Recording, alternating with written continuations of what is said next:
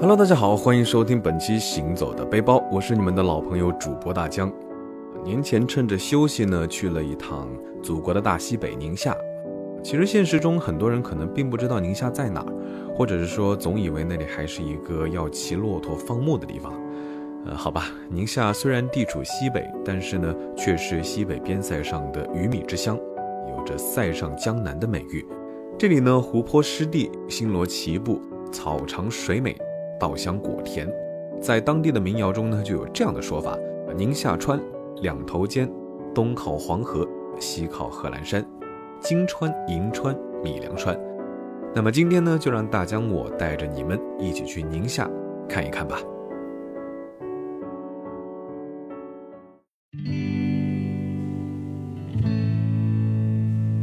宁夏自治区面积不大，虽然地处西北，但是交通呢却还是比较便利的。银川河东机场呢有五十一条航线，通达全国四十七座城市啊，北京、上海每天都有多趟航班往返银川，飞行时间呢大概是两到三个小时。那这次我们也是从上海出发，三个小时不到呢，我们就抵达了银川河东机场。河东机场顾名思义呢，就是在黄河东面，中华民族的母亲河黄河。从银川市区边缘擦身而过。那我们叫车到酒店之后呢，就放下行李，收拾收拾，准备前往今天的第一个目的地——西夏王陵。说到银川，其实就不得不提到西夏这个历史上比较有名的小国。当然，可能更多的人知道西夏呢，还是因为《天龙八部》这本小说。虽然至今还有很多谜团啊，等着考古学家去揭开。但是历史上的西夏呢，并没有那么多的玄幻和神秘加持。那这座帝国的崛起，也是源于高原赋予的战斗不息的精神和智慧。但是没落的时候呢，却和历史上的诸多朝代相似，都是统治阶层堕落，内斗跌宕不休，国力衰弱，然后再加上运气不太好啊，蒙古人来了，至此呢，建国近两百年的西夏国就消失在了历史的长河中。但是呢，就像历史上那些逝去的王朝一样，在历史的滚轮下也划出了文明的印记。建立西夏国的党项人呢，不一定消失了啊，他们可能融入了华夏文明，和这片大地的人们一起传承下一个时代的美好。所以西夏其实并不是失落的文明啊，他们已经用很多的歌谣啊，很多亟待我们去破译的西夏文字，铭记了岁月的全部。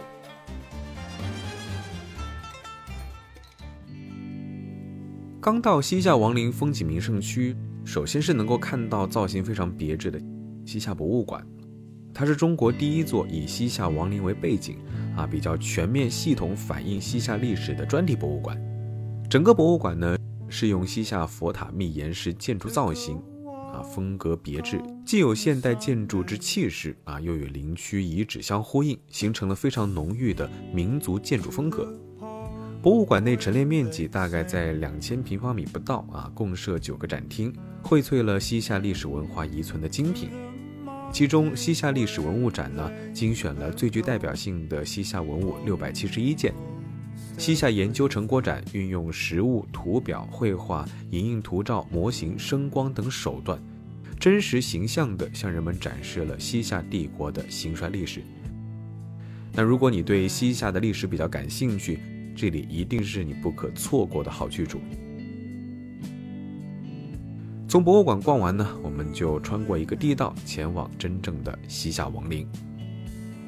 西夏王陵的参观方式啊啊，其实是乘坐观光巴士，在贺兰山脚下曲曲折折的道路行驶之后呢，就把我们带到了西夏王陵的三号陵下车参观。啊，不过下车说实话，最先吸引我的还是西夏王陵背后的贺兰山。这其实也是第一次近距离的感受岳飞《满江红》中驾长车踏破贺兰山缺。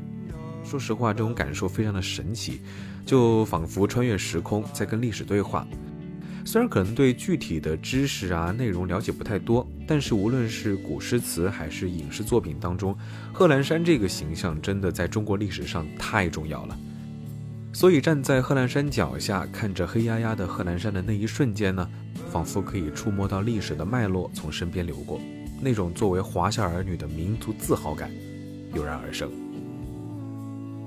那站在三号陵区，说实话感觉并不是很好，啊，除了像窝窝头的小土包，其他就什么都没有，啊。不过如果你去了西夏博物馆，就可以了解到历史上的小土包呢，实际上是有过外层的建筑，只不过经过岁月的洗刷啊，外层的木质结构是早已经不见了，只剩下了神似倒扣着的窝窝头的这个小土包。不过呢，看到小土包的那一瞬间，其实还是比较啊激动的。啊，因为如果你是《鬼吹灯》的书迷，或者是看过相关的影视作品的话呢，你就会好奇，是不是这个地下真的埋藏着神秘的地宫？啊，地宫里面是不是真的有很多的奇珍异宝啊？有那么多神秘莫测的未解之谜？不过呢，小说终归是小说，要想真正了解西夏，还是得去咱们前面提到的西夏博物馆中去发现、去探索。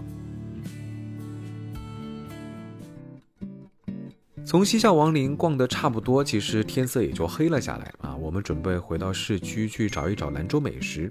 在朋友的推荐之下呢，我们来到了《舌尖上的中国》曾经拍摄过的国强手抓。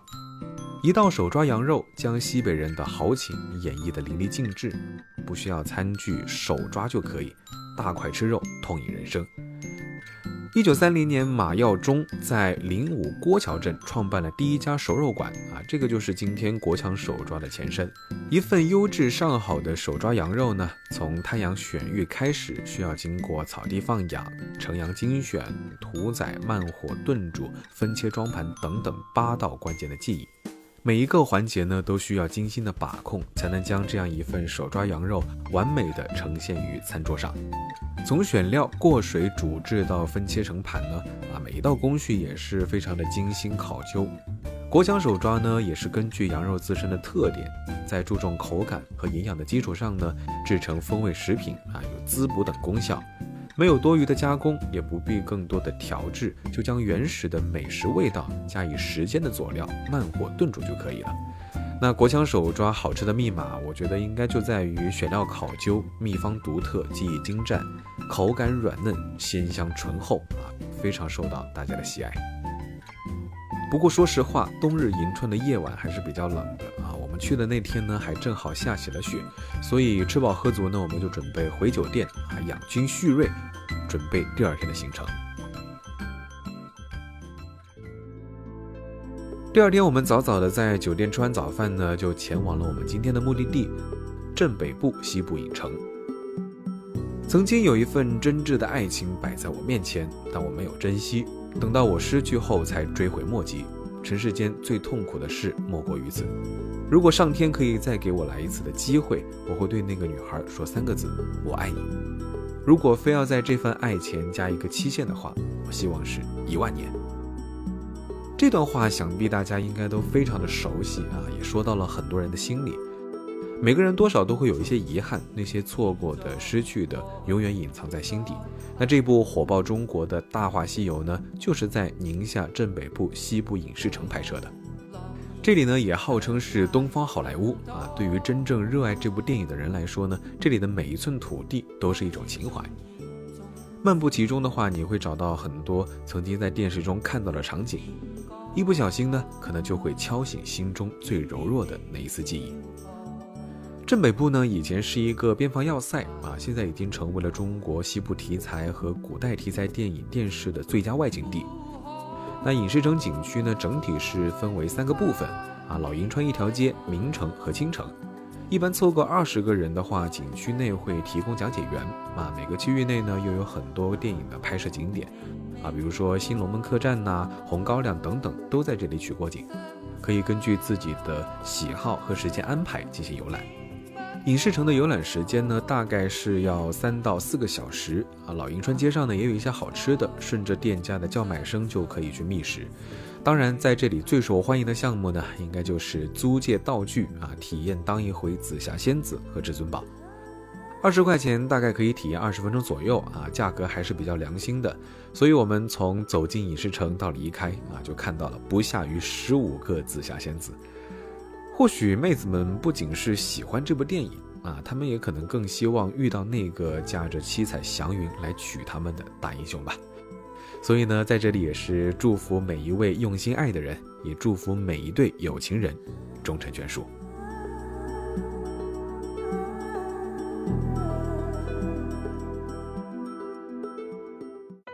从影视城离开呢，我们就去了另外一个目的地啊，银川沙湖景区。湿地在南方还是非常多见的，但是你能想象到沙漠之中的湖泊吗？啊，沙湖的美就在于它的强烈的对比，一面是绿水，一面是黄沙，湖水、沙漠、芦苇、荷花、候鸟、湖鱼，把塞外与江南美妙巧妙地融合在了一起，一沙一世界。一水一天堂，就构成了这样一幅美轮美奂的江山风光图。沙湖呢，是位于银川市西北大概五十公里处的平罗县境内啊，是一处融江南水乡和大漠风光为一体的生态旅游景区。沙湖景区呢，由北面的湖区和南边的沙漠区组成。那沙漠区一边是湖，一边是人工渠，跟陆地没有直接的连接。那去沙漠区呢，是必须要购买游船票。此外呢，这里还是观鸟的好去处，湖区繁殖的斑嘴鸭、赤嘴鸭和苍鹭。此外呢，还有咱们提到的数量众多的候鸟。不过时间呢，主要集中在每年的四到五月份和九到十月份这两个时期。候鸟其实呢，这里是百鸟争鸣啊，候鸟飞起时呢，真的是遮天蔽日，非常壮观。冬季的话，沙湖还有冰雕展示和滑雪场。那大概的参观顺序可以选择先到码头坐游船，然后去湿地博物馆啊，可以了解一下关于沙湖更详细的知识和介绍啊。对于地理爱好者来说，还是非常值得一去的。那接着呢，可以去毛泽东像章馆啊，这里是免费的，可以看到很多毛主席的像章，瞻仰瞻仰伟人。最后呢，就步行到马场斜对面的情人岛码头，然后乘船到景区的出口。当然，其实每个人还是可以根据自己的喜好去做出调整。其实这次的迎春之行差不多就到这儿了啊，整体来说还是非常不错的一次体验。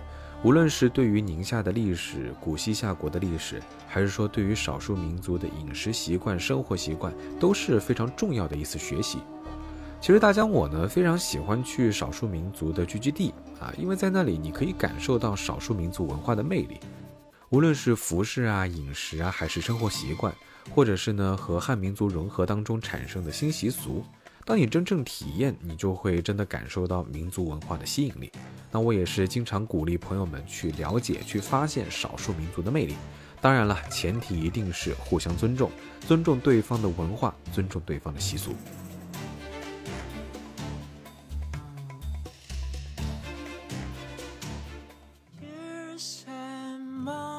好了，本期行走的背包到这里就告一段落了。我是你们的老朋友主播大江，欢迎大家关注我的微博“谦大江”，谦虚的谦，也欢迎大家扫描节目介绍里面的二维码加我的微信，加入我的微信粉丝群，会有不定期的粉丝福利活动。最后呢，也为了我的抖音号啊，求一波关注，搜索“大江浪啊浪”呢就能够找到。没错啊，大江已经开始尝试拍摄 vlog，啊，希望用另一种方式带你们去发现旅行中的美好。那本期节目就先到这儿了，我们下期节目再见，